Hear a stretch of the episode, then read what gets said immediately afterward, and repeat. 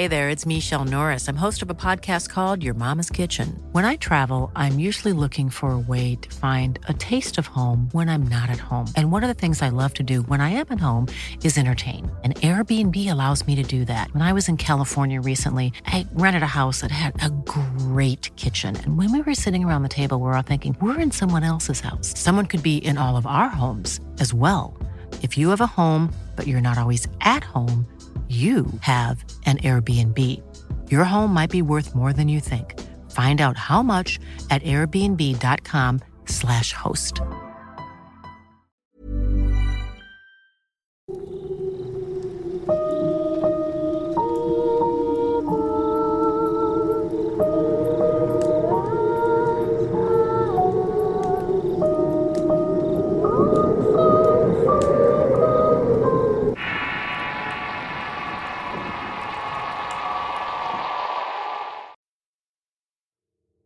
Mi historia es un poco rara y prohibida. De hecho, en este momento estoy desobedeciendo una orden de mi madre, la cual me había dicho que nunca la contara. Mi abuela se llama Marta y tenía dos hermanas mayores llamadas Manuela y Josefa. De igual manera tenía un hermano mayor llamado Salvador. Ellos eran originarios de un pueblito encumbrado en la sierra de Jalisco llamado Mascota. Manuela era la mayor de todos los hermanos y era la oveja negra como quien dice. Era grosera y mala con sus padres y hermanos. Y con el paso de los años todo esto fue empeorando. Tenía una vida desordenada y descarrilada. Llegó a ser una mujer de la vida galante y embarazarse y mis abuelos nunca apoyaron su comportamiento. Pero sentía que debían ayudar a la pequeña Selvita, su hija, quien recibió mucho maltrato por parte de su madre. Con el tiempo Salvador descubrió que Manuela frecuentaba en el pueblo una señora mayor de nombre Guadalupe, y lo peor de todo es que en el pueblo decían que era una bruja. Pocas veces en el lugar se lograban ver bolas de fuego, pero cuando estas aparecían era cuando un recién nacido había muerto. Las cosas en la casa se comenzaron a poner misteriosas, ya que Salvador veía que una gran lechuza aparecía por las noches y Manuel hablaba con ella. Él les hizo el comentario de la situación a sus padres quienes también se habían percatado de todo esto. A su vez también se habían empezado a escuchar ruidos raros en la casa.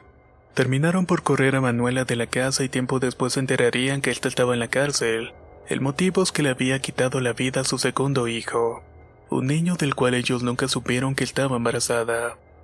Todos estaban muy entristecidos por todo lo que había ocurrido. Cuando encontraron al niño estaba completamente morado y helado. Muchos decían que ella se le había sentado encima pero la verdad era otra. Con el tiempo también se embarazó mi tía Josefa. Ella tuvo un hermoso varón, pero los pocos días de haber nacido escuchó ruidos de aleteo y pasos en el techo, pero no les prestó mucha atención a todo esto. Cierto día se quedó completamente dormida y entre sueños escuchaba el llanto del niño, pero por más que podía no se lograba despertar. Sentía que una gran mano le cubría los ojos y no pudo ponerse en sus cinco sentidos nuevamente hasta el día siguiente.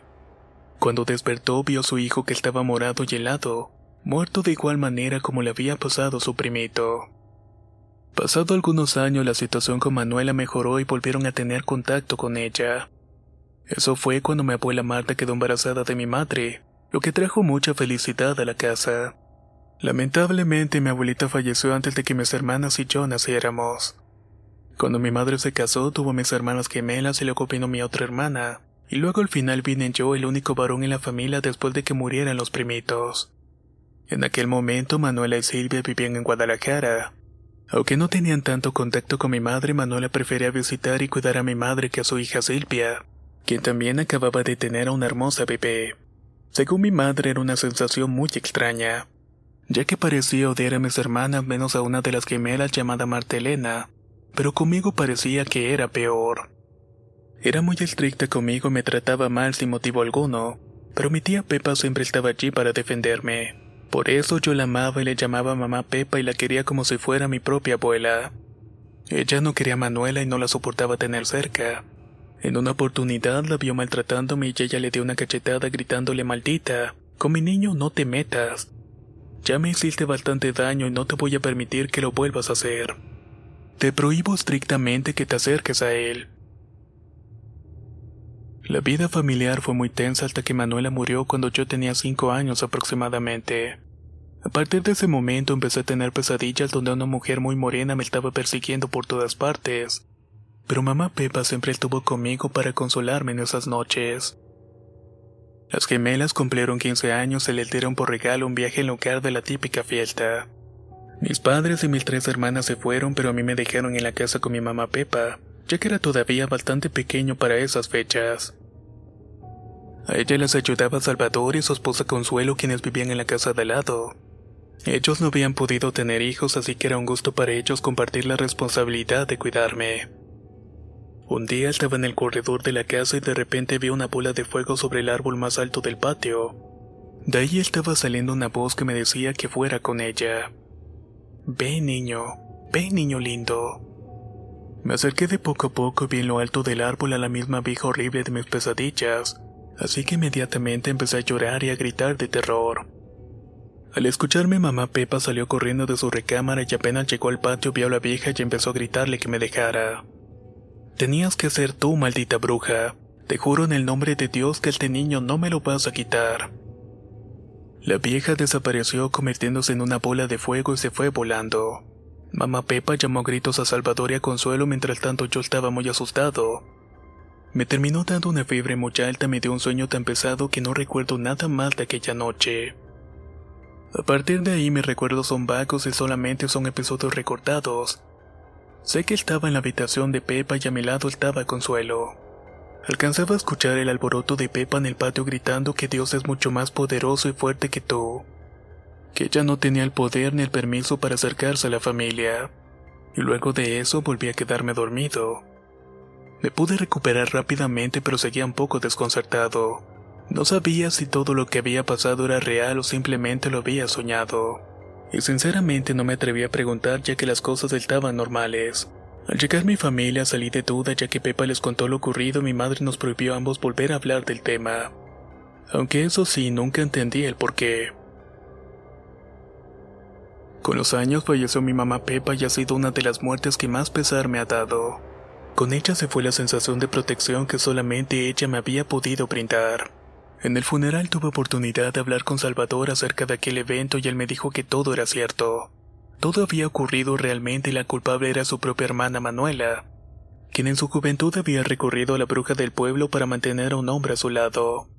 Manuela le había prometido al mismísimo diablo los próximos tres varones que nacieran en la familia.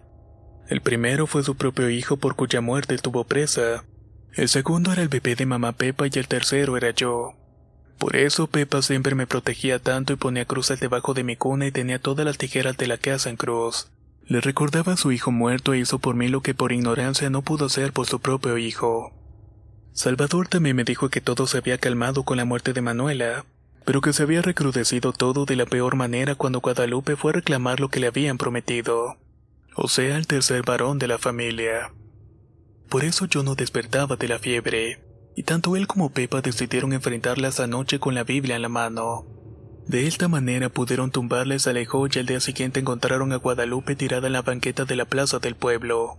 Parecía como si se hubiera estrellado contra ella al caer desde cierta altura, y obviamente había fallecido. Actualmente tengo 31 años y me mudé a Puerto Vallarta, lugar donde he tenido una vida normal y estable, la familia ha crecido y después de mí han nacido varios varones, y todos han estado muy bien afortunadamente. A pesar de vivir en un lugar muy concurrido, creo mucho en este tipo de cosas, ya que a pesar de tener pocos y borrosos recuerdos sé que son ciertos.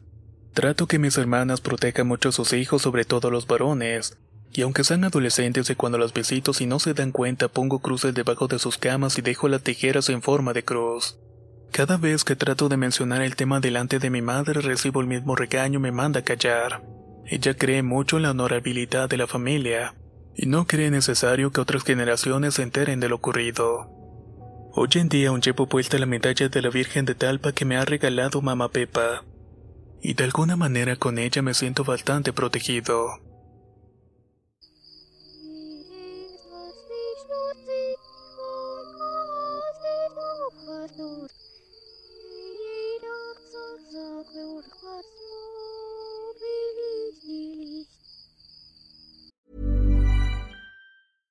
Ever catch yourself eating the same flavorless dinner three days in a row?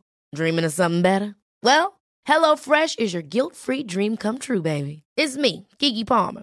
Let's wake up those taste buds with hot, juicy pecan-crusted chicken or garlic butter shrimp scampi. Mm. Hello Fresh. Stop dreaming of all the delicious possibilities and dig in at HelloFresh.com. Let's get this dinner party started.